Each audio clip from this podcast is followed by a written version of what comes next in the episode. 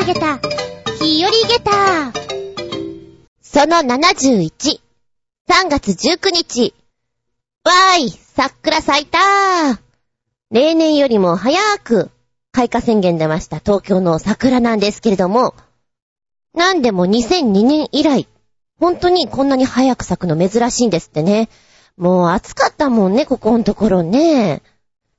お花見はここ2、3年は新宿御苑にお弁当持って行って、見に行くっていうのをやっているので、早くも今週末から来週ぐらいには、こう、いい感じになりそうなんでね、予定を立てたいなと思うんですけどもね、一度ぐらいを夜桜をのんびりしてみたいなと思っております。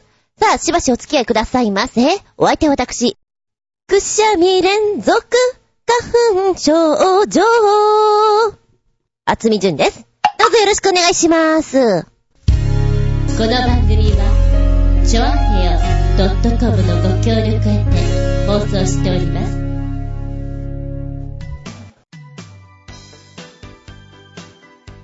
ねえねえ、ない子供の頃にさ、見ていた CM とかのネタが、ふと頭をよぎるとき。なんだっけこのフレーズなんかすっごい頭の中残ってんだけどっていうのが出てくるとき。ない？あるでしょ？え、私だけ？いやいやいやいや、そんなことないと思うの。今のね、いや、くしゃみ止まんないわ、と思って、ほんとさっき、安さ爆発、ほにゃらららら。いや、その先はあんまり浮かばなかったのよ。でもこのフレーズが出てきて、あ、替え歌ができるわと思って、安さ爆発なんだっけ？って思って、ネットで検索したら、1980年 CM、安さ爆発、カメラの桜屋さんの CM なんですね、これね。あーと思って、頭にこびりついてる、はい、年代、バレバレ。ね、子供の頃に耳から入った情報とか、音でもそういうのって結構脳にこびりついてたり、心の奥底に入ってたりするから、やっぱり子供の頃に音楽をやるとか、なんか習い事するのっていいんじゃないかななんて本当にふとした時に思ったりします。うん。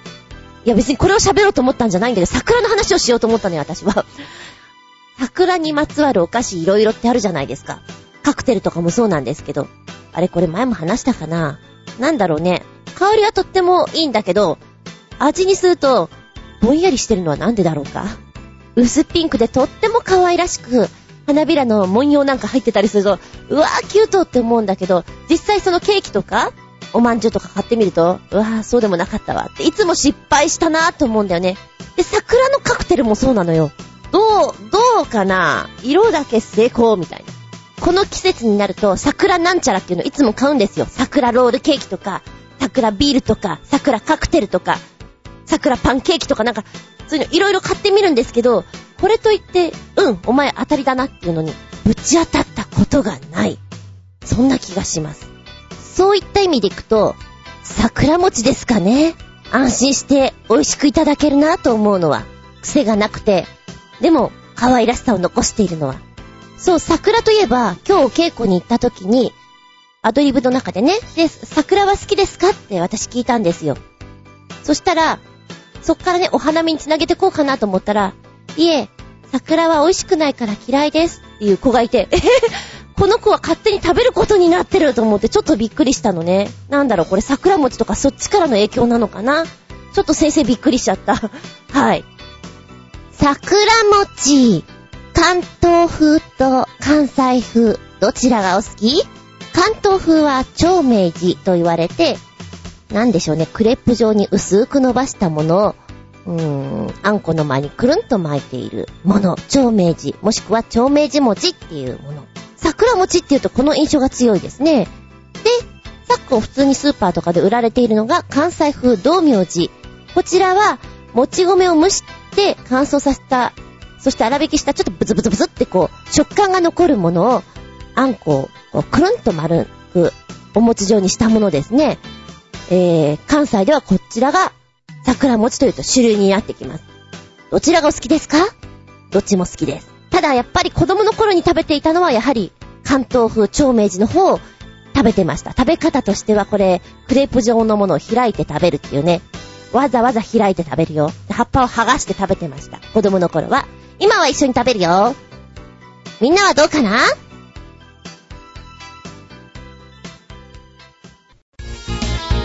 メッ政治タイム最初のメッセージ、コージアットワークさん。お邪魔しまーす。いらっしゃいませ。絶賛、年度末の修羅場モードのコージアットワークです。あら大変。船舶免許って四角に書くと本当に目立ちますよね。でも私の場合、就活で四角欄に書くと悪目立ちでドン引きされるので書きませんでした。というのも、持っていたのがよりにもよって会議士免許だったからです。全然使い道がないので更新し忘れ、今や執行してしまいましたが、習得した時の苦労を考えると惜しかったかも。反戦で公開実習までしちゃいましたから。と言っても、実際免許だけで公開経験を積んでいなければ役に立たないし、免許自体3級だったので船長になれるっても、あ概要では500トン止まり。それじゃあ船酔いして死んでしまいます。ああ、そっか。更新して申請すれば、小型船舶免許ももらえたんだった。そう考えるともったいないことしたかも。海賊だってできたかも。あれ？海賊は免許なくても、やっちゃうものかな。では、うん、海賊は免許ないと思いますよ。なんだろう、そんなものはクソくらいでしょう。運転できりゃいいんだろうのレベルだと思うんだ。でも意外と真面目に持ってたりすんのかな、海賊。それもそれで面白いけどね。会議士免許ってなんかすごくお堅くってどの程度のものなのかさっぱりわからないんだけど、今、ウィキペディアで見たんだけど難しくてよくわかんないんだけど、なんか話に聞くと船舶系っていうのは時間もそうだけどお値段がお高いっていうのを聞いたことあるんですよね。で、難しいっていうのは。だからこの会議士免許もそうなんじゃないんですか？執行させちゃったのはもったいなかったんじゃないかな。まあでも、使わないかなと思ったら、一家になっちゃうのかもしれないけどね。ちょうどね、私が昼間バイトしてるところで、日に日に色が黒くなってく人がいたんですよ。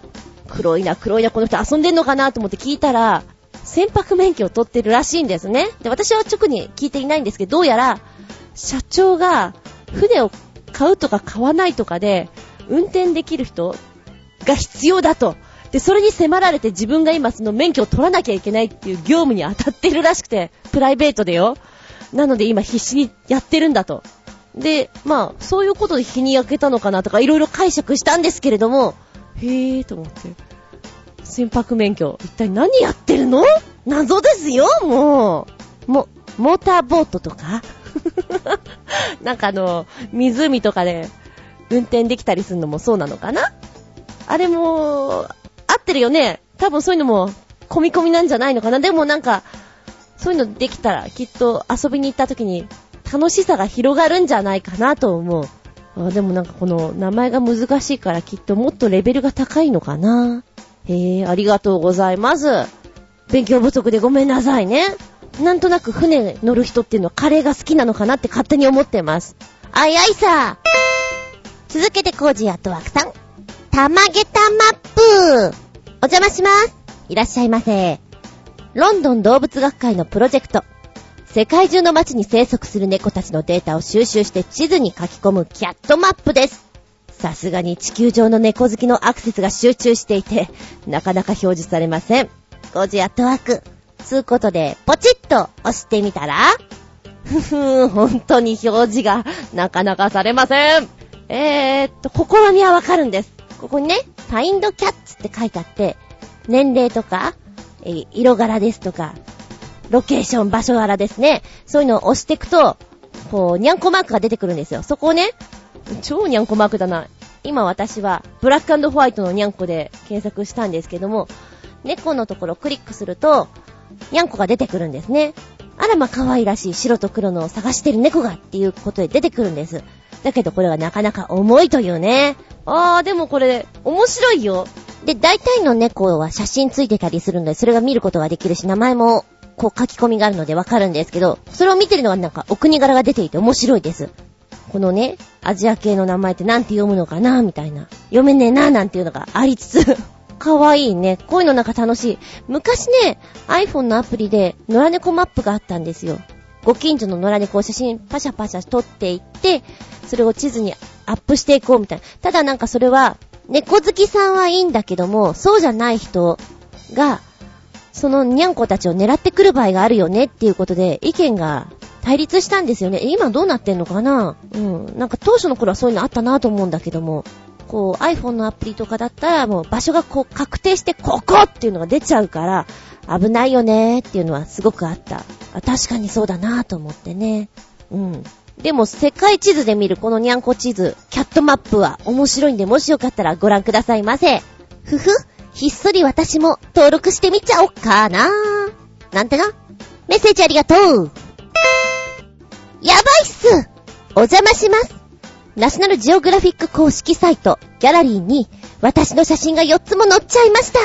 いや、もちろん投稿なんですけど、でもでも、ナショナルジオグラフィックですよギャラリーですよちょっと舞い上がってもいいですよねコージーアットワーク。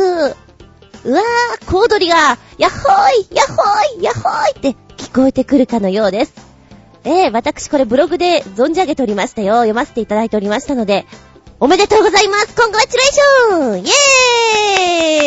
ェーイえい嬉しいよね。投稿でさ、自分の作品こう載ってるっていうのはすごく嬉しいと思う。それはね、いろんなとこに言いふらしたまえ。もう、メールを出しまくりたまえ。いいと思うよ。尻尾編みは特に好きですね。かわいいね。よく撮れたなとか、もうこんなの見たら鼻血出るよね。出ちゃうっていうのも怪しいけど、鼻血出そうなぐらい可愛らしいです。うちのニャンズにも尻尾で編んでほしいです。あ、みんな尻尾が短い。残念。えー、ほ、ほっこりする写真っていうのかな。いいね。その現場に居合わせるところがまた幸せだなとか、思っちゃうところでしょうか。もしよかったら皆さんも、コージアットワークさんのね、この写真見てみてください。えー、見られるように、ちょっとこのナショナルジオグラフィック公式サイトの方のリンク貼っときますんで、もしよかったら一緒にヤッホーイって喜んでみようよ。ヤッホヤッホー。続いては旅人さんのメッセージです。メッセージ、ずんこさん、こんにちは。旅人です。こんにちは。数年ぶりに私は鼻水が出ます。目がかゆいです。花粉症にかかりました。なんか今年の花粉の量は例年に比べて結構タチが悪いそうで、通行人のほとんどがマスクを着用してます。私は鼻炎薬を飲んで何とかしのいでます。故にマスクは着用しません。着用すると鼻の下あたりが痒くなり、下手をすれば汗もができるので正直苦手です。そういえば、今月の10日の日曜日、黄砂らしきものがすごかったですね。私はてっきりあれ全部花粉だと思っちゃいました。でも本当にあれが花粉だったら、シャレになりません。まったくです。マスクは大事です。もうね、ずっとしてます。私は早い頃から症状が出てるので、1月後半ぐらいからはもう薬は飲んでるし、マスクも2月頭ぐらいからはしていたかな。誰もくしゃみをしてないけど私は感じるよ。奴らをね、みたいな感じで。マスクも今いろいろあるからね。でもそれでももうかなりの人がマスクをしてくれてるので、私なんかはちょっと仲間ができたような感じで嬉しいです。で、特に鼻のところにスポンジが入ってる強力なガードをしてるやつをしてる、ね、人を見ると、あ、この人は本当に私の仲間なんだって嬉しくなります。で、私が思うに、マスクはある程度高いものを買わなきゃダメだなって思いましたね。ここね、何年間かは、そんなに花粉症の、花粉が飛んでる量が少なかった感じなので、安いの買ってたんですよ。安いの買うと、耳の後ろのところがね、ゴムがピーンってなって痛いんですね。朝からつけてると午後ぐらいからもう痛くてね、取りたくなっちゃう。そんな感じだなと思ったんですよ。で、やっぱり、そこそこのお値段のものをつけると、痛くないと思って、あ、こういうのするべきなんだって思ってます。さらに、今は色がね、カラフルだったり、加湿できたり、バラの香りがしたり、ユーカリの香りがしたりってこういろいろあるんですけれど、本当に花粉症のひどい人って、そんな香りがついていても全然漂ってこないから、意味ねえなぁ、なんて思ってます。もうただただ、そのカットする力が強いだけのやつに限るみたいなね。うん。マスクすると汗もができちゃうかもっていうのはきついなぁ。なんか、痛がゆくなってしまうのが一番しんどい。痛がゆくなるかくしゃみが出るかって言ったらどっちかな私の場合はくしゃみの方が嫌なんだけど、かゆいってのもずっと気になるもんね。そうなんだ。マスクの人もいろいろなんだね。うーん。なんかその辺も対応して作ってくれたらいいのかもしれないね。今年の家電の一番の売れ行きは空気清浄機らしいですよ。売れに売れて大変らしいですよ。いろんなもん飛んでるから。私もほんと目かゆくてたまらない。早く落ち着いてほしいなと思います。メッセージありがとうございます。あ、そうそう。マスクじゃなくて鼻の周りにほら、つける、塗るマスクみたいなのあるじゃない？あれ、メンタムとかでも代用できるからつけてみるといいよ。だけど、メンタムつけてると周りから、え、なんかここ、メンタム臭くない？とか、湿布臭くない？って言われるのが、たまに傷ですけどね。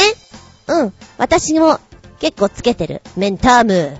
マスクで隠すけど、私メンタームいっぱいつけてます。メッセージありがとう。続いては新潟県のグリグリヨッピーさんから、リクエストにお答えしまして、ズンコの P 野郎ペイ野郎かっこ P またはペイには自分に対しての最大限の罵り言葉を想像して当てはめてみてください。全部正解です。笑い。こんにちは。ちょーす。一応ネタ送ってやるからな。意味不明の寿司が回転するだけのサイトを見つけました。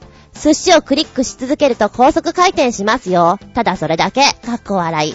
それでは、この P 野郎お大事に、あっかんべーのベロベロベーだ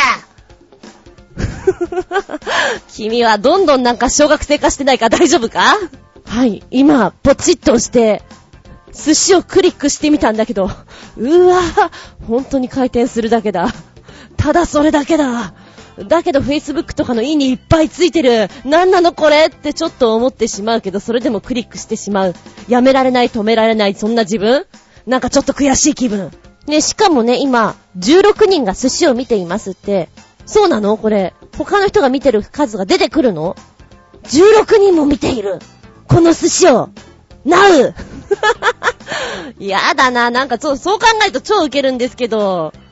くるくる回ってるわ。でもこの寿司意外とうまそうなのね。油乗っててとっても美味しそう。トロンとしてそうです。はい。それだけだけどちょっと受けたわ。メッセージありがとう罵り言葉か。私本気で言ったら周りの人を随分引かせる自信があります。ズサーズサズサー帰ってきて。そんなに引かないで。ぐりぐりよっぴー、パート 2! リクエストにお答えしまして、ずんこのピアローペアロー過去、あー、以下略、こんにちは。一応ネタを送ってやるからな。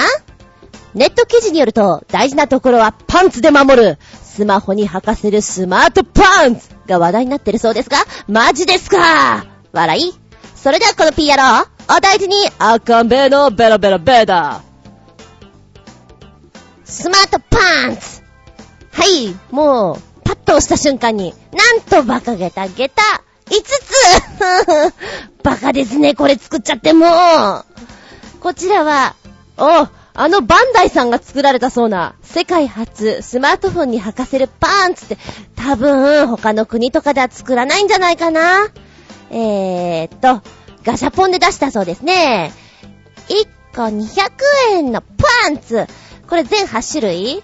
白いブリーフとか、水玉、赤、それからトランクス模様とか、表とか、いろいろあるんですけれども、ホームボタン、ここを守れと。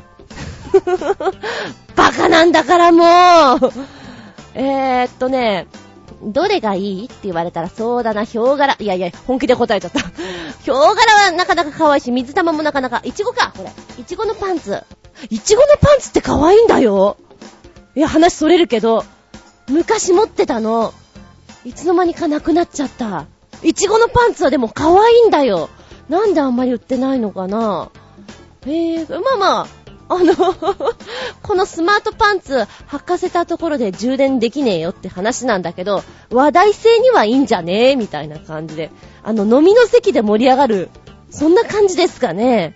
えへへ もしよかったら、1回200円、バンダイさんから出てるガシャポン、スマートパンツ。うわぁ、バカだまあまあまあ、よければ、よければどうぞ。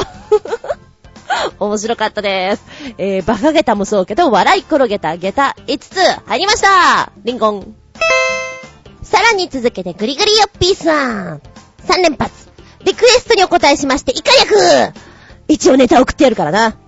先頃、世界初の食品用のスプレー式塗料が発売されたそうですが、鑑賞用にはなると思いますが、これを吹きつけて食べたいとは思いませんね。笑い。それではこのピーアローお大事に、あっかんべーのベロベロベーださてと、ポチッと押すとだ。よっこいしょ。この食品用スプレー塗料っていうのは、えー、金、銀、赤、ブルーの4色。価格は、まあ、約3000ってとこなんですかね。これはどこで使おうかって話なんだけども、ドイツの食品会社でオンラインで販売されてるそうです。これ見て何に使えるかなと思った、1個しか浮かばなかったね。あ、2個だ。正確には2個。まず1つ目。ダイエット。ダイエットにいいと思う。ブルーの効果ってあるじゃない？食べ物がブルーだったり、周りをブルーにしてしまうと食欲が抑えられるっていう効果。あれに繋がるんじゃないかなと思って食べるものをすべてこの色で塗ってしまえまずそうできっと美味しくないだろうよ。まあまあ、ダイエットとしていいかな。もう一つは、舞台、撮影現場とかの、その効果としてお使いくださいっていうものかな。その程度しか浮かばないよね。でもこれ、今写真がガーッと載ってるけど、真っ青のイチゴとか、ゴールドのウィンナーとか、シルバーのリンゴとかってまずそう色って大事だよね。でも、びっくりたまげた。この食品ってことになりそうです。うわ、べ、べっくらした。下駄4.5。欲しいかって言われたら買わないけど、プレゼントでもらったら色々かけて遊んでみたいと思う。うん。そのレベルですね。パーティーとかに、ちょっと受けそうな感じなんでしょうかね。へー。そっか。でもこれで痩せたらいい、なんていうの、症例が出そうな気がします。あざーす。面白かったです、これ。メッセージは後半に続く。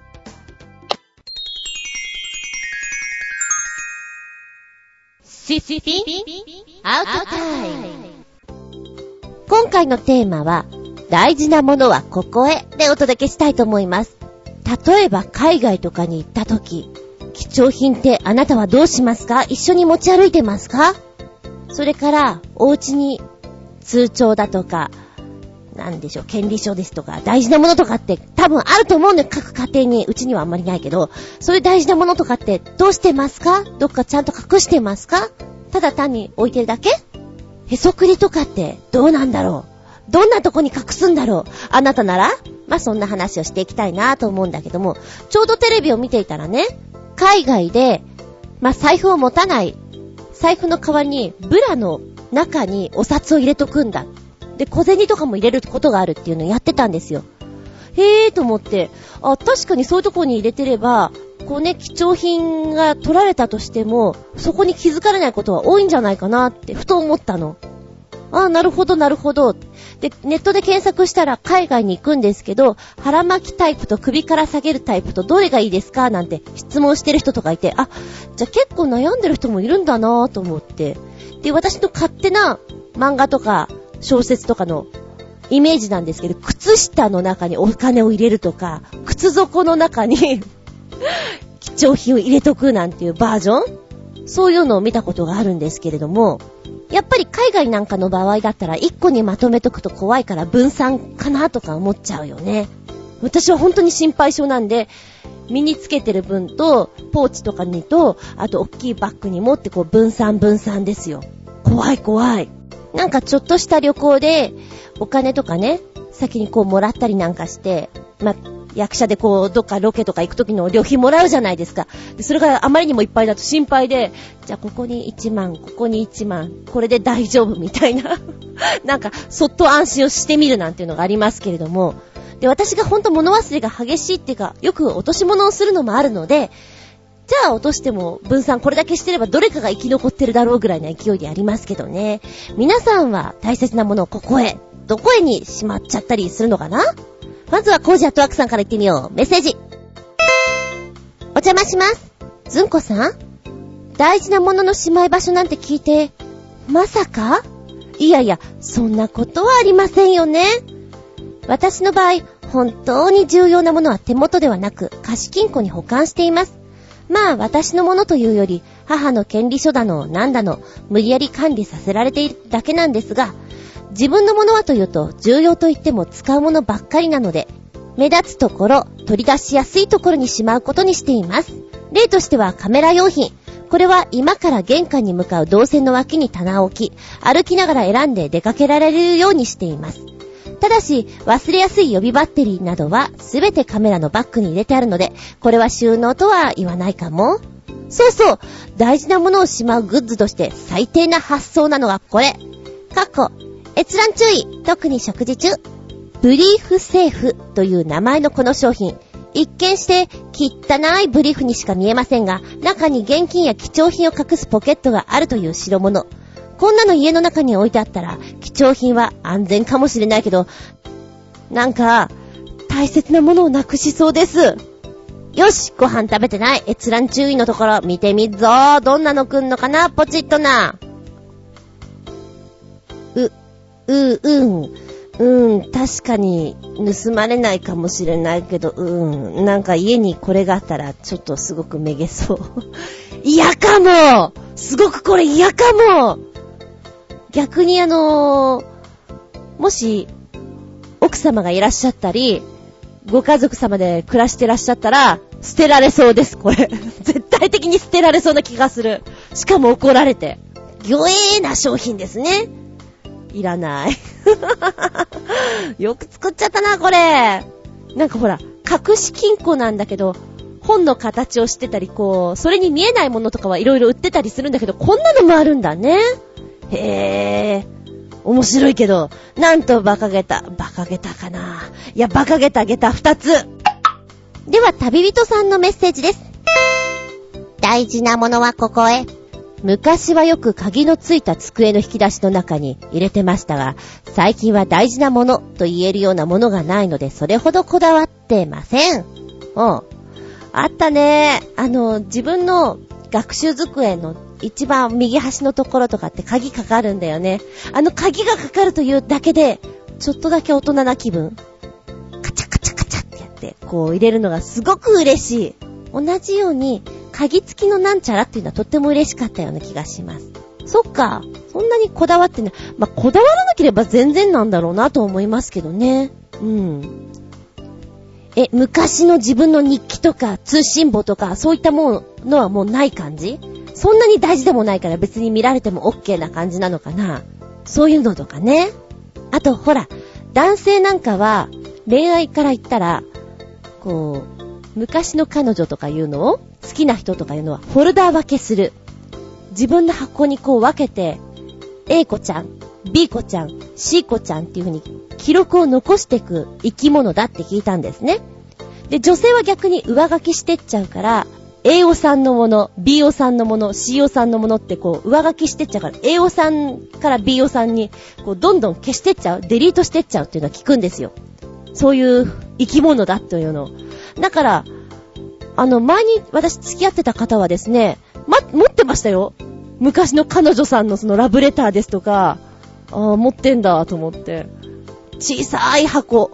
靴箱みたいなのに入れていて、これ思い出箱なんだろうなと思って、じゃあそっと見なかったことにしましょうと思って。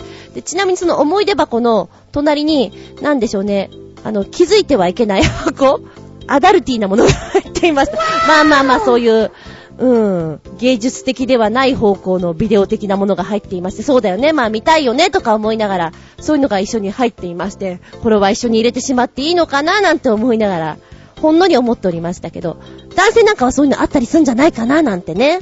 では、新潟県のぐりぐりよっぴーさんのメッセージは？個人的に大事なものなど家にないし、あったとしても隠したりしませんね。うちの2階は4部屋ぐらいあるが、僕が1部屋使っているだけで、残りの3部屋は何度みたいなもの。誰も2階になんかに上がってこないんで隠すこともないでしょう。数千枚のエロ DVD とかもあるけど、邪魔なんで処分したいな。でも、売りたいとも思わないんで、ずんこさん、いる？かっこ笑い。エロ DVD 来た。男の人はこのエロ DVD っていうかそのアダルティーなものを隠すの大変なんだろうね。私はずっと、ベッドの下とか、枕の下とか、そういうとこに隠してんのかなと思って、ある程度仲良くなった男の子なんかにはね、あの、飲みの席とか、フランクな席で、ねえねえねえねえ、アダルティーなものとか大体どこに隠すのって聞くことがあるの。それアンケート的にね。で聞くと結構面白いこと言うよね。案外、ベッドの下じゃないのね。ベッドの下じゃないの？みたいな。あとはね、名作タイトルの書いたビデオの中 そういうイメージがあるんだけど、違うみたいね。はい。仲良くなるとセクハラ質問しますけど気にしないでください。単なる探求心です。どこにしまってんのかなと思って。ある程度大きくなったら知恵もついてくるけど、そうでもない、あの、中学生の男の子なんかほんと隠すのが困るんだろうなと思っちゃう。なんかね、洋服のタンスの中とか、パンツの下とかでも絶対お母さん気づくもんね。一番の年代が難しいだろうなと思う。ご苦労様ですって、おばちゃんはそう思うわけよ。エロ DVD か。じゃあ、おすすめベスト3をぜひ、見てもいいよ。そう言われると引くんだろうなとか思っちゃう。はい。これで本当に送ってきたらそれも面白いしね。来たよみたいな。そんじゃまあもう一つ。おまけの毛。大事にしまい込みすぎてどこに行ったかわからないものってあるかの？ぐりぐりくん。そういうのは、結局はなくても困らないものなので、しまい込んだままでも構わないと思いますね。どこかに必ずあると分かっているなら僕ならあえて探しません。機会があればいずれ発見できるでしょう。大切なもので盗まれたら困るものなら逆に安心じゃないですか自分でもわからないんだから他人はもっとわかりませんもの。かっこ笑い。正論正論です、それなんか、あれですね。ぐりぐりくんはきっと、あんまりこう物がなくなってもあたふたしないでどっしり構えてそうな、そんな感じですね。私なんかあたふたあたふたですよ、いつも。まあまあ、こういう話を聞いてるとお気づきだと思いますけど。はい、ありがとうございます。旅人さんは？大事にしまい込みすぎてどこに行ったかわからないものってあるかの？自転車の鍵とか、通帳とか、印鑑とか、結構ありますね。私もほとんど同じです。この辺のワンセットは、もうしょっちゅうです。印鑑に至ってはどれが本物かわからないというね。で、いろいろ持ってって照合するというね。やっちゃうね、これは。で、私の場合は、本当に大事にしまい込みすぎてて、引き出しの中にファイルを入れて、その中に紙を入れて、そこに挟んでいてっていうことを、こうきっちりやってしまったりすると、いつもその辺適当に置いたりするんですよ。普通のものはね。で、その意識があるから、あれないないないないないもうその、ちゃんとファイリングしてることを忘れちゃうのね。で、あとあと、バーっと見てて、あったこんなとこにしっかり袋に入れて、日付まで入ってるみたいなのが結構あるんですよ。だからね、目につくところにポンと置いてた方が私はなくさないんだなっていうタイプみたい。しまえばしまうほど、森の中のリスとかウサギじゃないんだけど、本当に忘れ去ってしまいます。あ、こんなとこに鍵あったか。作り変えちゃったよ、みたいなね。いつも探してます。はい、物捨てましょうってよく言われます。捨てても捨てても捨てきれない。あー、でもね、あのー、引っ越しをしたじゃない昨年末に。で、捨てようと思って、いろいろ捨てたの。捨てすぎて今かなり後悔してる。あー、ミシン捨てなきゃよかったなーとか、で、のれんとかもあったんですよ。こののれんあったらよかったなーとか、ラケットも持ってたんですけど、あ、ラケット1本ぐらい残しとけばよかったなとか、結構ね、捨てて後悔してるのね。だいたいみんなほら、捨てて後悔しないって言うじゃん。後悔しまくり。で、人に聞いたら、いやいや、今安く売ってんじゃんって言われんだけど、持ってた分なんかね、買うのが口惜しいんだよね。話がそれましたけど。ね。自転車の鍵とか悔しいよね。ありそうでなさそうなのっていうのは。うん、あるある。ありがとうございます。コージーくんは？大事にしまい込みすぎてどこに行ったかわからないものってあるかの？父が実家の大切なものをしまい込むため、田舎の山林に倉庫を3つ建ててから10年以上経ちました。倉庫は私の実家から車で90分かかる場所にあり、引っ越しの際に断捨離する代わりに、ありとあらゆる雑多なもの、詰め込んだようです。私の学生時代の持ち物もここに収納されているらしいのですが、どこに分類されているか、皆目見当がつきません。白い爪襟とか、たまに引っ張り出したいんだけどなぁ。あるんだ、まだ、白い爪襟。嘘見つけて写真送ってよ、見たいよ。見たい見たい、これ。実家から90分かかる場所って結構遠いね。しかも倉庫3つってなかなかたっぷりだよ。よったっぷりそこに入れたんだ。わお。実家に行った時に探してください。白い爪襟、あれとかこれとかそれとか。ねえ、見つけてみてください。でもそういうのちょっと楽しいよね。ありがとうございます。さて、ちなみに私は大事なものをどうしてるかっていうと、本当にさっき言ったようにいろんなとこに置いてしまってなくしてしまうタイプなの。なので、大事なもの袋っていうのを作ったの。通帳とか入れるやつね。で、それを置いてたりして、あと普段持ち歩くように大事なもの袋を持ってるんですよ。まあ、パッと見はバックインバックですよ。で、ここによく使うペンですとか、その時に必要なものとか入れとくんだけど、あれもこれも入れるから、すでにもうどれが大事なものかわからないっていうね。整理しなさいよ、あなたっていう。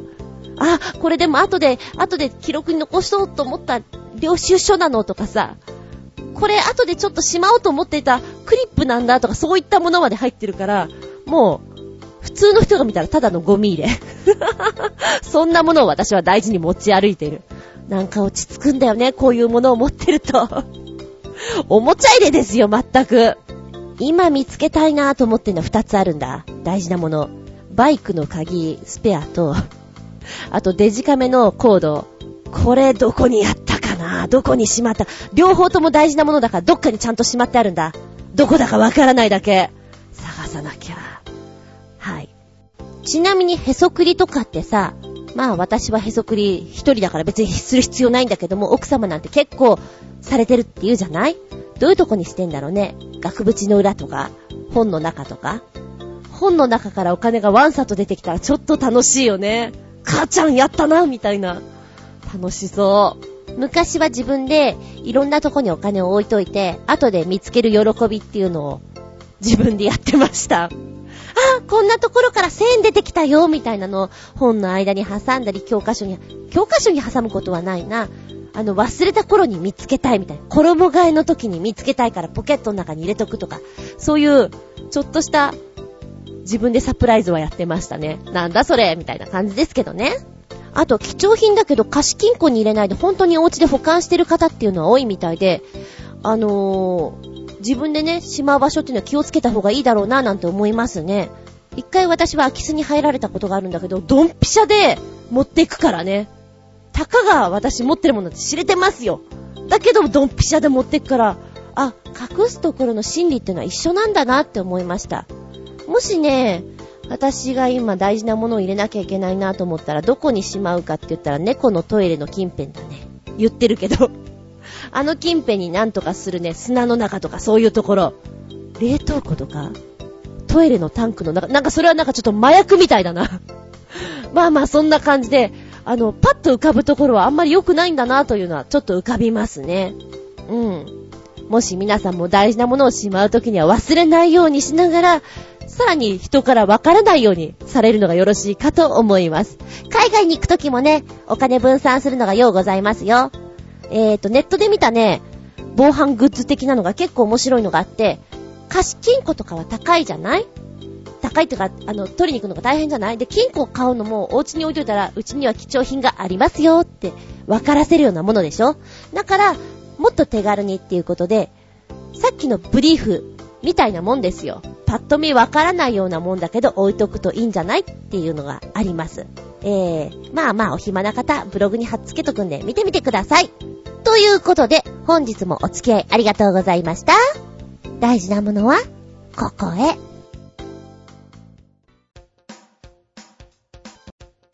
メッセージ後半。じゃあ最初に、新潟県のぐりぐりよっぴーさん、ゴーリクエストにお答えしまして、ズンコのピー野郎ペアロー P またはペイには自分に対しての最大限の布を知り言葉を想像して当てはめてみてください。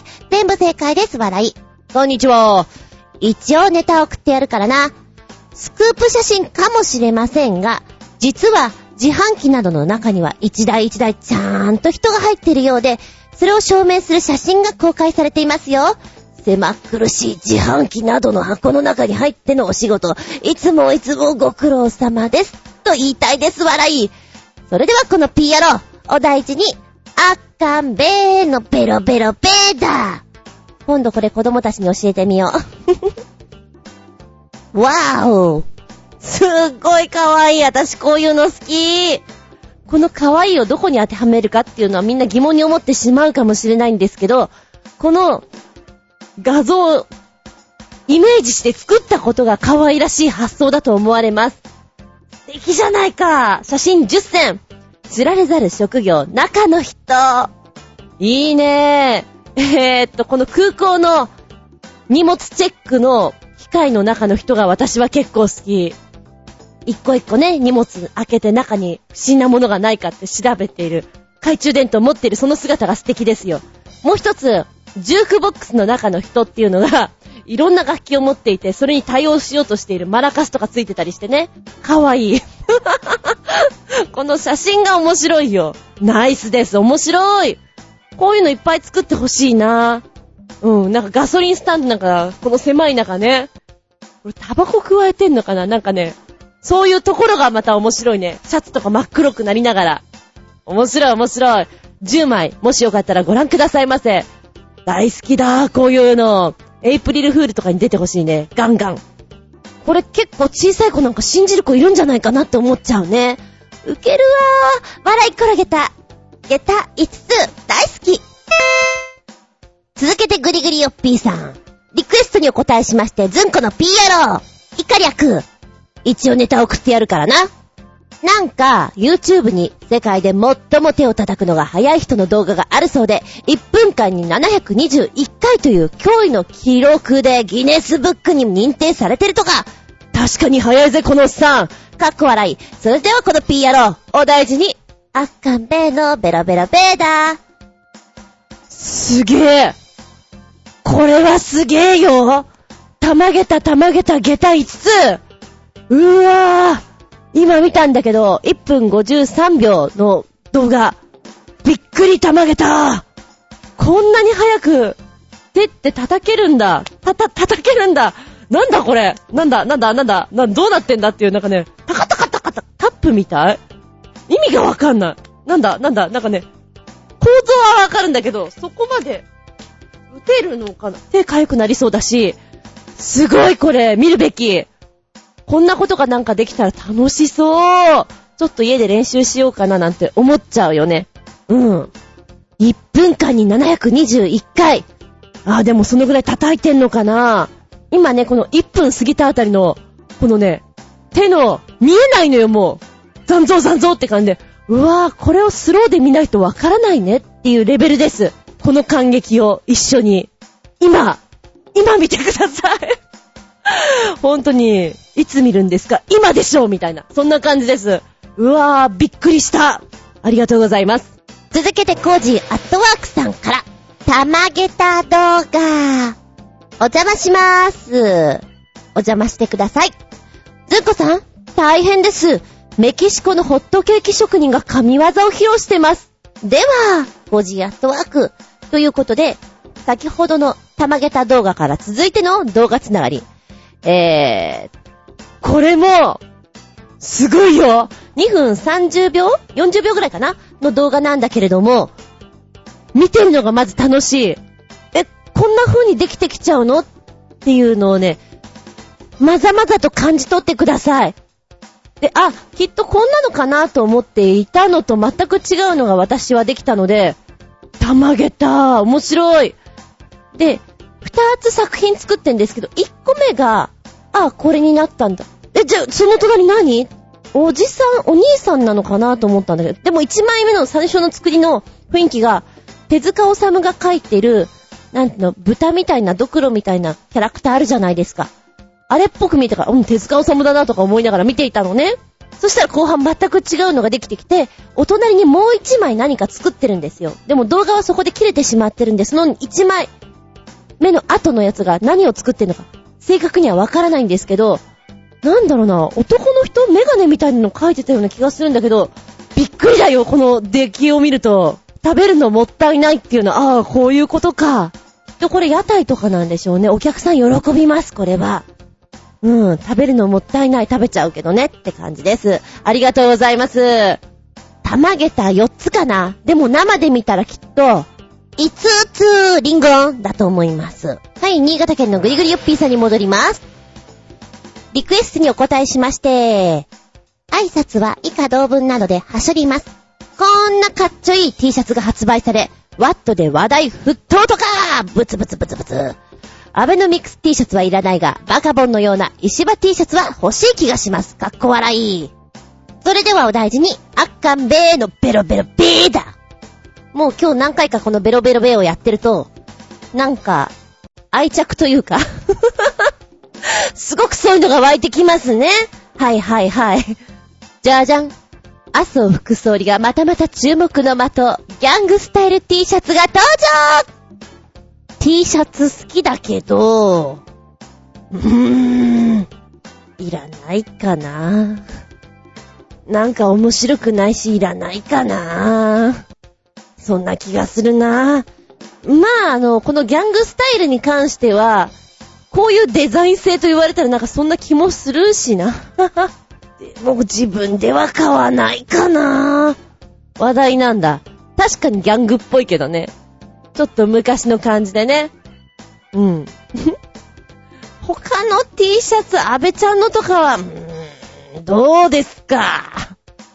ちょっと、石場ちゃん、どうですか？なんか、悪、悪役タレントみたい。うーん。インパクトはあるよね。何着てるのっていう、そのインパクトはあるけど、それだけ？かな？このね、この石場ちゃんのは2380円で、ピンク、ピンクベースなんですよ。で、それがまたね、お顔の浮き立たせ具合が、うん、ガツンとくる。で、安倍ちゃんの方は、若干カラーがホワイトレッドのツートン使ってまして、2780円。ただ、どう見ても安倍ちゃんなんで、面白みに欠けますね。この3枚で言ったら、まあまあ、このギャングスタイルの方がいいのかもしれないけどね。うん、渋いから。2980円なんだ。ええ その辺もちょっと値段が差が面白かったです。はい、ありがとうございます。T シャツ。はいはい、質問です。ねえねえ、ぐりぐりくん。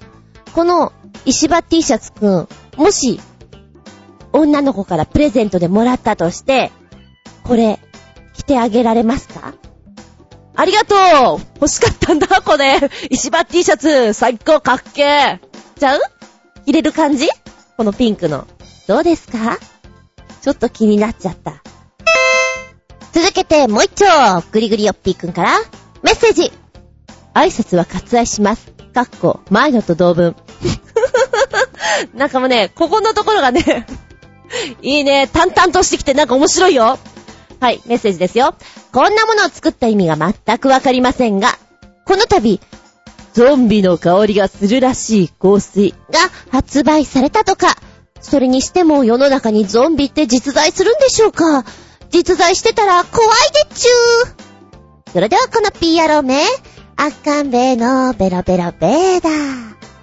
怖いでっちゅーって、めっちゃ可愛く攻めてきよったな。グリグリくんめ。面白いじゃないか。はい、この香水なんですけども、まるで、生ける屍のような素敵な香りを振りまけるゾンビ香水。このね、小瓶の絵がね、来てるね。バイオハザードな感じだね。ゾンビフォーヒムとゾンビフォーハーと、彼氏彼女用に分かれていて、魅惑の香りらしいですよ。一応こちらで書かれている内容では、男性用のゾンビフォーヒムの、この香りですけど、例えるならば、森林の地面のような、乾いた葉とキノコと、えー白カビと苔と大地の匂いを全部合わせたような香りと、はい、イメージするパーンうんマーベラス。どんな匂いタンスの匂い的なカビ臭いっていうと、なんでしょう。使ってない別荘のような香りっていうんですか？ショコのような香りでしょうかねわかんないですけど。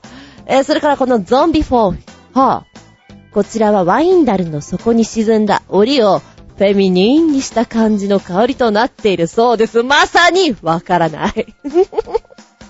フェミニンにしたってどんな感じよみたいなね。難しいこと書いとるなぁ。まあ、まあまあまあ、販売してるからそんなに変な香りはしないんだろうけど、不思議な香り。よくぞ作った。まあ、プレゼントとかに面白いのかもしれませんね、これね。結構つけてみたら、うわ、なにこれすっごいいい香りっていうパターンがあるからね。それは、つけてからのお楽しみだよね。失敗したらごめんやっちゃった。今日俺、ゾンビ臭だから、みたいな。受け狙いでいけるかと思います。罰ゲーム的に今日一日これをつけてることをみたいな。遊べるかと思います。面白いな、これ。えー、っと、面白いので、笑い転げた下駄4.5。さらにもう一丁、新潟県のグリューヨッピーくん。メッセージ。あれ今度は以下同文じゃないの？まあいいや。全く面白くない。三角三角番組をやってるずんこの〇〇野郎。こんばんは。おう、こんばんは。嫌がらせの意味も込めてたくさんネタメール送ってやるよ。サンキューな。流行してるの？最近見かけた変な髪飾りでーす。ポチッとな。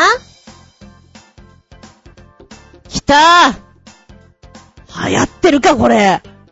ハイヒールカチューシャ高くね？ハイヒールカチューシャピンクのハイヒールがドーンと頭上に。これは、キャリーパミュパミュとか、ガガ様とか、その手のキャラ用じゃなくて、ドラッグクイーン的な、これは流行、流行らそうというのか無理だろうまあでもこれ3450円すんだけど、自作でしたらもっと素敵なものができんじゃねって思わなくもない。そうかそうか。面白いけどね。えー、なんと、バカゲタ、ゲタ、4つ。続けてメッセージ。ロココの時代に頭に船を乗せた奇抜すぎる髪型が流行ったようですが、それに比べたら可愛いものですが、笑い。それでは、この、四角四角野郎あっかんべーのベロベロベーだ。今回不正人がしてるんだ。あの、ピーとかペーじゃなくて。いいけど。えーっと、まずはこちらのロココの方のね。あー、これさ、大変だったんでしょ？当時は。髪の毛とかも洗わなかったから。まあまあ、いろんな、なんていうの？卵がこう、帰ってしまうぐらいな。はい。ここからあの気持ち悪い話が苦手な人は聞かない方がいいかもしれませんけども、髪の毛を洗わず、で、そういう髪の毛をね、しっかり止めておくような、そういうノリ的なものというか、整髪料をつけ、重しみたいな、なんか船とかを乗っけていた、ご婦人型の髪型はいかほどのものだったろうかと。もう、恐ろしゅうございますね。その香りを、ねえ、気づかせないために香水が発達したとか言うじゃないですか。恐ろしや、恐ろしや。今、この髪型のとこの参照でね、教えてくれたサイトのところに、船を乗っけた女性の巨大な、巨大なヘアスタイルがあって、相当これ、首凝るだろうな、肩凝るだろうなと思うと、きっとこの後召使いの方々が肩もみもみするんだよ。大変だよ、こんなの。歌種もできないよね。恐ろしい。ちなみにこのサイトがちょっと面白いね。なんか、すぐ下のところに付け袋とかの位置で、こう意味があるんだよとか、化粧のね、仕方が書いてあって、お、これなんかのんびり見たらすごい楽しそう。昔の化粧とかね、和物とかもそうだけど、へぇ、香水とかのことも、今さらっと載ってるけれども、そうだよね。清潔より香りが重要な時代です。トイレが少ないからね。体を清潔に保つ入浴の習慣もないから、握手を紛らわす消すために香水を使う。ああ、そうね、そうね。日本もそうだもんね、お香とかね。うん。まあまあ、グリグリオッピーくんも適当な耳汚しで済まないね。こんなつまんない番組でさ。え？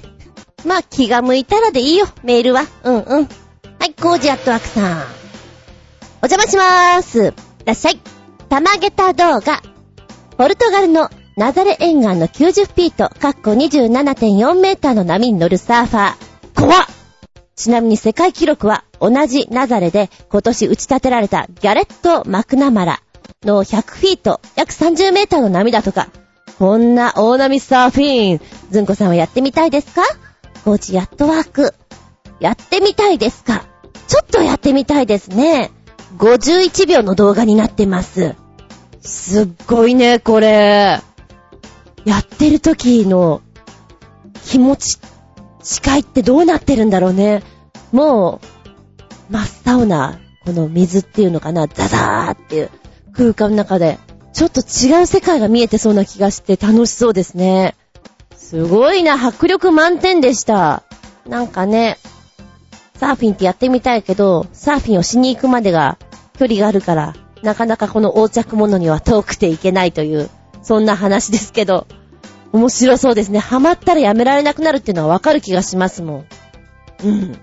はぁ、でも90フィートの波のこの高さっていうか、大迫力っていうのが伝わってきます。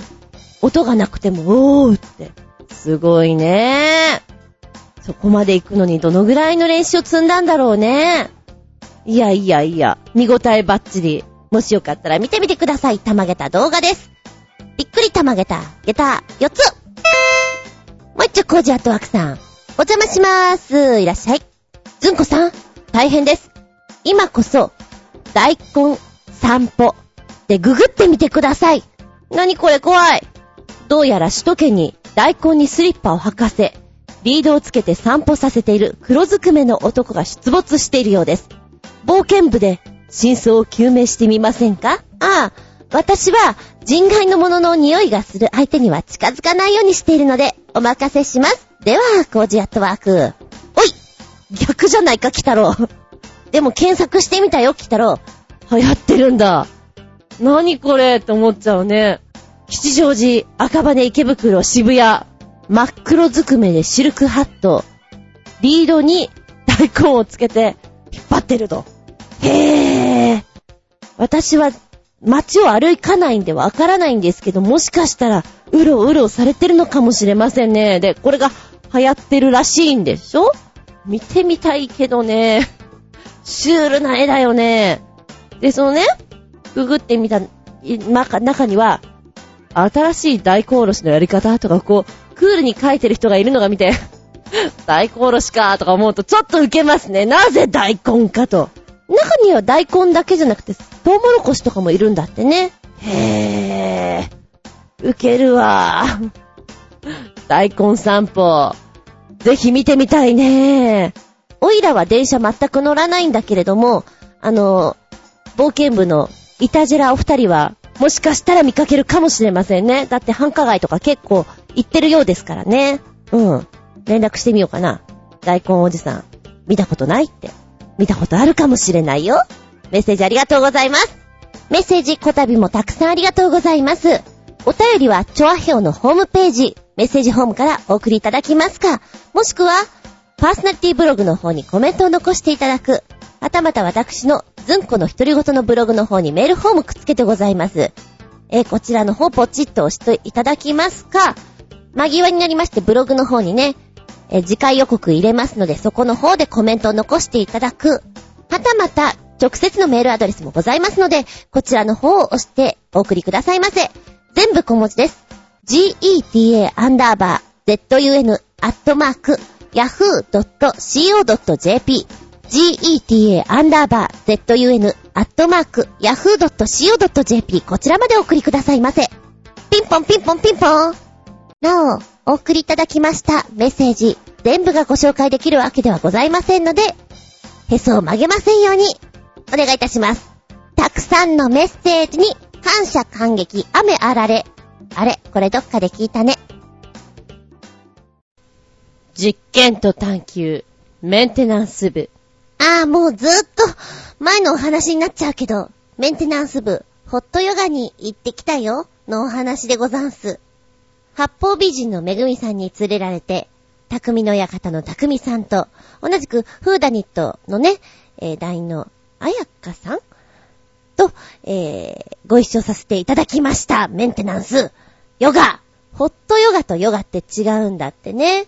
ホットヨガの方は本当に汗をかくことに、こう、集中させて、体を作っていくようなものらしいんですけれども、パワーホットヨガというのにチャレンジです。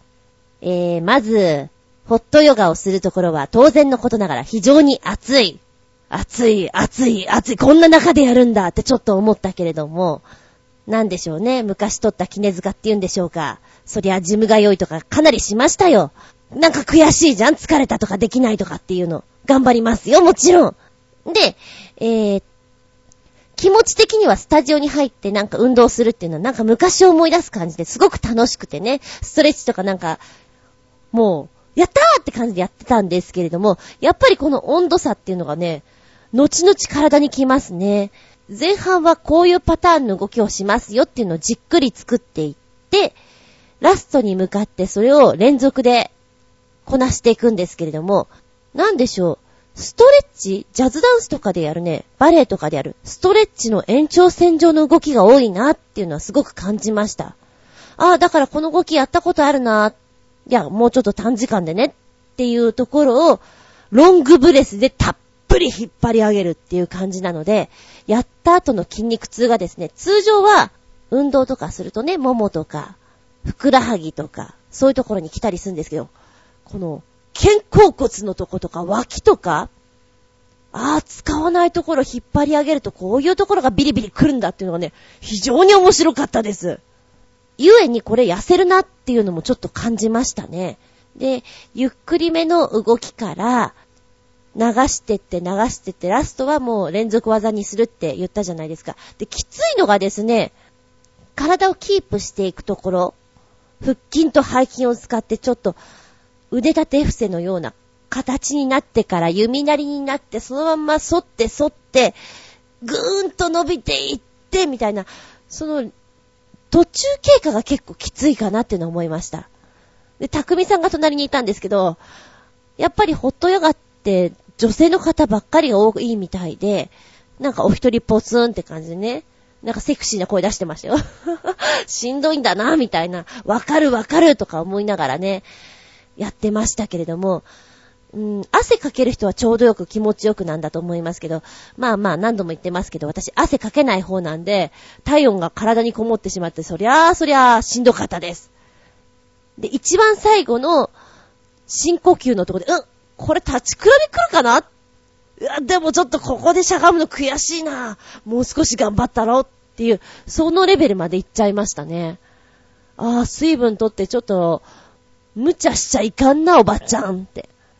でもね、やった後の爽快感は、なかなかいいですね。で、同じく、えー、ホットヨガ終わった後に、サーキットトレーニングみたいなのがあったんですね。で、これもちょっとやらせてもらって、マシンが8台ぐらいあって、えー、踏み台昇降みたいなのをして、ステップ踏みながら、ぐるぐるぐるぐるこのマシンを回していくっていうのがなんか面白くてね。ただ、マシン動かしたことないんで、マシンの前で必ずフリーズしなければいけないというね。トレーナーが来てくれるまで待たなきゃいけないという、なんか鬱陶しいお客さんになってましたけども、うん。あ、こういうスタジオに通うのって、懐かしいなーっていうか、もう一回通ってみてもいいなーなんて思いながら、家の近所にいいとこないかしらーってちょっと思ってる感じです。メンテナンス。最近ちょっとご無沙汰な感じで、はい。とっても体が重くなっておりました。皆さんはメンテナンスしてますか？冬の蓄え、そろそろ、そろそろですね。うふふ。次はちょっとやんちゃに体を動かす方で行きたいかななんて思っております。メンテナンス部、あなたも自分のメンテナンス大事にね。元気でソング、やる気でソング。まずはメッセージ。これずいぶん前だ。すんません。コージアットワークさん。昔はいろんな人が踊ってました。お邪魔します。70年代からディスコブームっていろんな人が踊ってたみたいですよ。ざっと選んでみましたが、こんな感じです。では、ということで、結構いっぱい送ってくれてます。今日は3曲ご紹介。でも有名なんで結構みんな知ってるかも。1曲目、ソウルドラキュラ、ホットブラッド。2曲目は、ラスプーチン、ボニー M。3曲目は、ジンギスカン。で、ジンギスカン。今言った中では3曲目が、誰しも聞いたことあるんじゃないかな。運動会とか、運動会とか、運動会で。ジ、ジ、ジンギスカーンっていうあの、大好きでした。あの、踊りが、右、右、左、左、前、後ろ、前、前、前、あれそうだよね。ジ、ジンギスカーン、にゃーにょにょにょにょにょにょにょそうそうそう。あの踊りだと思う。あのみんなで連なっていくあれが好きでした。ソウルドラキュラ。ああ、これはなんかディスコソングっていうもう印象がすごく強いです。で、えー、っと、ソウルドラキュラ、はははとあの、なんていうの作られた声のような雰囲気がまた面白いですよね。で、3曲中のこのラスプーチン。これ初めて聞いたような気がするんですけど、歌詞がね、出てくるの、歌詞が結構ひどくて 死ねばいいのにぐらいに書いてあって、えー、そんなない、これ本物ですかね本物の歌詞を和訳してくれてんのかなえー、そんな、そんなきついこと書いてあるんだっていうのがちょっとね、びっくりした。さりげなく聞いてるから。さらにこの V がですね、ラスプーチンとジンギスカンはあの、アニメーションになっていて、女の子が踊ってるんですね。これを見てるのもちょっと面白くて、ジンギスカンの方はね、モーニング娘。な感じがしましたね、振り付けが。で、ラスプーチンはなんか、パドブレとかやっていて、あー、なんかあの、ダンスの形を一応撮ってんだなっていうのがちょっと面白く見ておりました。えー、私はディスコ行ったことないんですけども、ディスコ世代にとってはこの辺はたまらない曲なんじゃないかなと思っております。なんか、一度ぐらいは行ってみたかったかなあのディスコっていうのにね。メッセージありがとうございます。続いては、新潟県のぐりぐりよっぴーさんのメッセージですよ。メッセージ。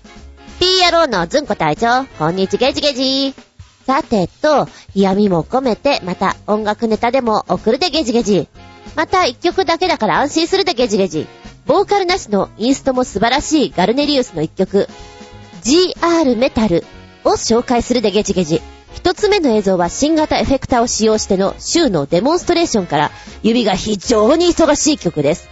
二つ目の映像はライブよりメンバー紹介を兼ねた迫力ある演奏です。それではごきんよう。ゲジゲジゲジゲジゲジ眉毛ん？ゲジゲジゲジゲジ眉毛。はい、ゲジ眉毛です。眉毛のお手入れって大変。もうボボにしたい。いや、それ置いといて。一曲目の方。えー、こちらから見ると非常にやっぱりわかりやすいのかな。もう、ギターの、この、奏でる指の、は、速さ、何それ？何？何？何？何？何？何？っていう。その指触ってみたよね。硬さとかどうなってんのかなっていう。もう、何？弦を押さえるような指になってんだろうなっていう。カチッとこう決まってくるのが、私はギターをやってないけど、ギターをやってる人とかが見たら、たまらんなこりゃっていうものになってんだろうなっていうのは、見ててでも面白いですもん。おーって。こんなに動くのかって、あの、さっき玉げた動画で、拍手、クラップする人がいたじゃないの。あの人みたいな感じで、そ、そんなに動くかっていう、玉げた人、玉げた映像っていう、見れます。そして二つ目の映像は、ライブでメンバー紹介兼ねてるっていうやつなんです。やっぱね、こっちのが見てて、全員の色合いとかライトとかも入って楽しいですね。ドラムのソロとかもなんかダダダダダ、あの、スティックをくるくるくるくるパシってやるのがかっこいい。いや、私どうしても子供なんで、そういうのが憧れちゃう。くるくるくるくるパシやりたい。あとはキーボードとかね、ソロ入ってるのが、見てて、視点がこう変わってくるのがかっこいいなと思ったね。うん、盛り上がるって思った。結構ね、引き込まれて見られるので、あの、3分5分ぐらいだったかな？都合8分ぐらいなんだけども、なんかあっという間に見られるので、もしよかったらこちらもご覧くださいませ。ご覧くださいませっていうかお聞きくださいませ。以上メッセージより、元気でソング、やる気でソングでございました。見たら動画見たら動画なまった感じで動画をご覧ください。えー、まずはメッセージ、前回のもの。ずんこさんこんにちは。といただきましたの。新潟県のヘナチョコヨッピーさん。積み重なる不満は収まらないが、惰性でネタを送ります。ということで、短編のハイクオリティ、フル CG アニメ、CG 映画の続きです。これ10本教えていただきました。でも全部ご紹介はなかなかね、厳しいので、ちょいとずつです。1本目は、ルインって読み方合ってるかな？バイクの疾走感がすごいです。こちら8分30秒ほどのものなんですけども、非常に綺麗だなと思いました。うーん、でもってバイクで、ぐわーっと走っていくのは、さながら映画だなーかっこいいですね。どうなるのかなーってこう見ていてしまう。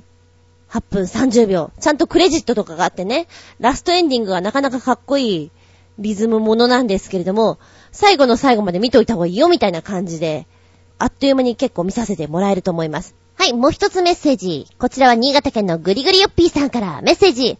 フル CG 短編映画アニメではありませんが、あまりにもパープリンなキリストがゾンビ軍団を殲滅するアクションスプラッター短編映画、ファーストオブジーザスです。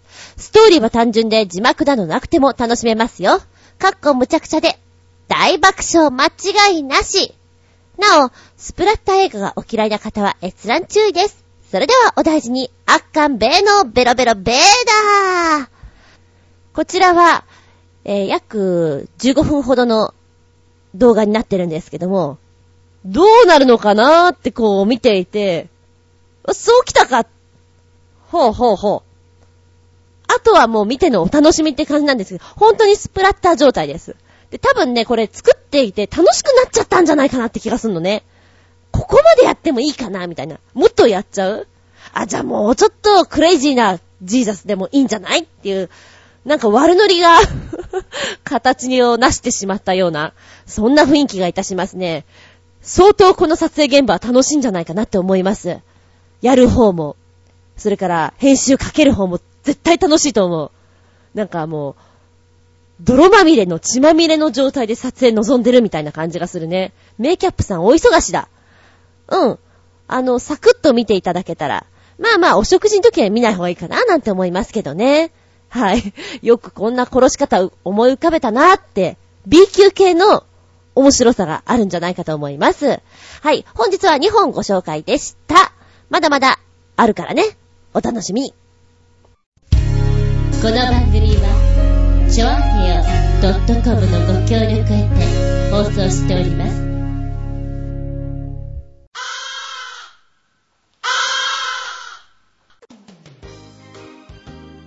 はい、今日も終わりになってきました。長々とお付き合いありがとうございます。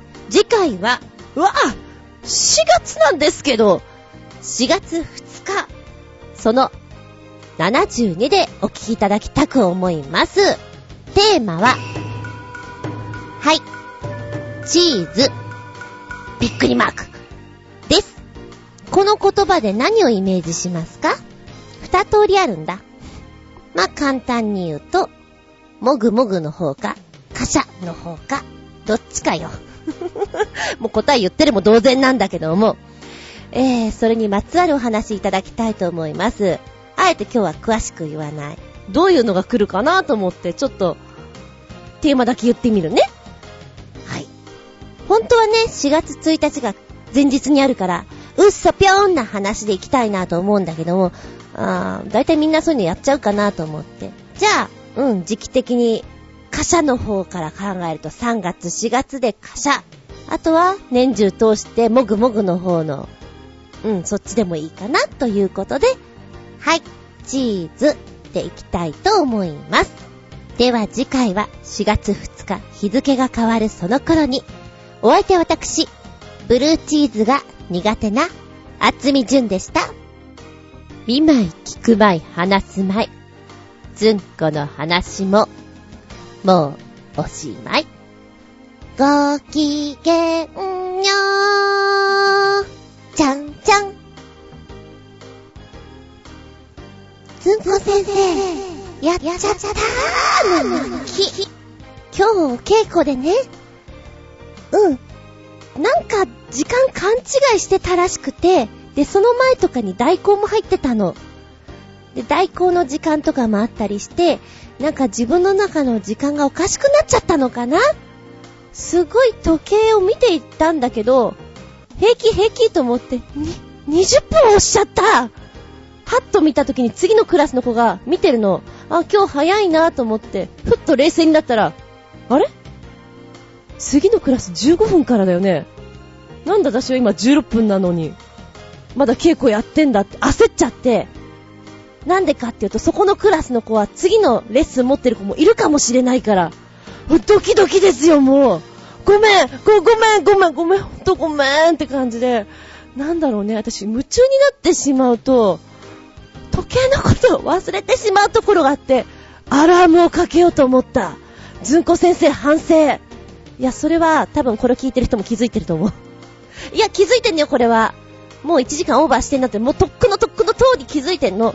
ただ単に、あの、いっぱいメールもいただいてるし、喋っときたいなと思うと、うんうん、収集つかないなと思いながら、せめて90分にはと思いつつ、皆さん時間のない方はごめんなさいね。もうながらながらで聞いていただいて、倍速で聞いていただいて、のび太くんのママのように、おらーって聞いていただいて結構です。雰囲気で、フィーリングで。もう、やっちゃったーこの間もこれやっちゃったんだよな。ちょっとショックで。20分押しってひどいよね。私ひどいよ、それ。はい、そんな感じです。あわてんぼのずんこさん。ふっと気づけば、メールフォームのタイトルが、前回のまま、がひょーん。やっちゃった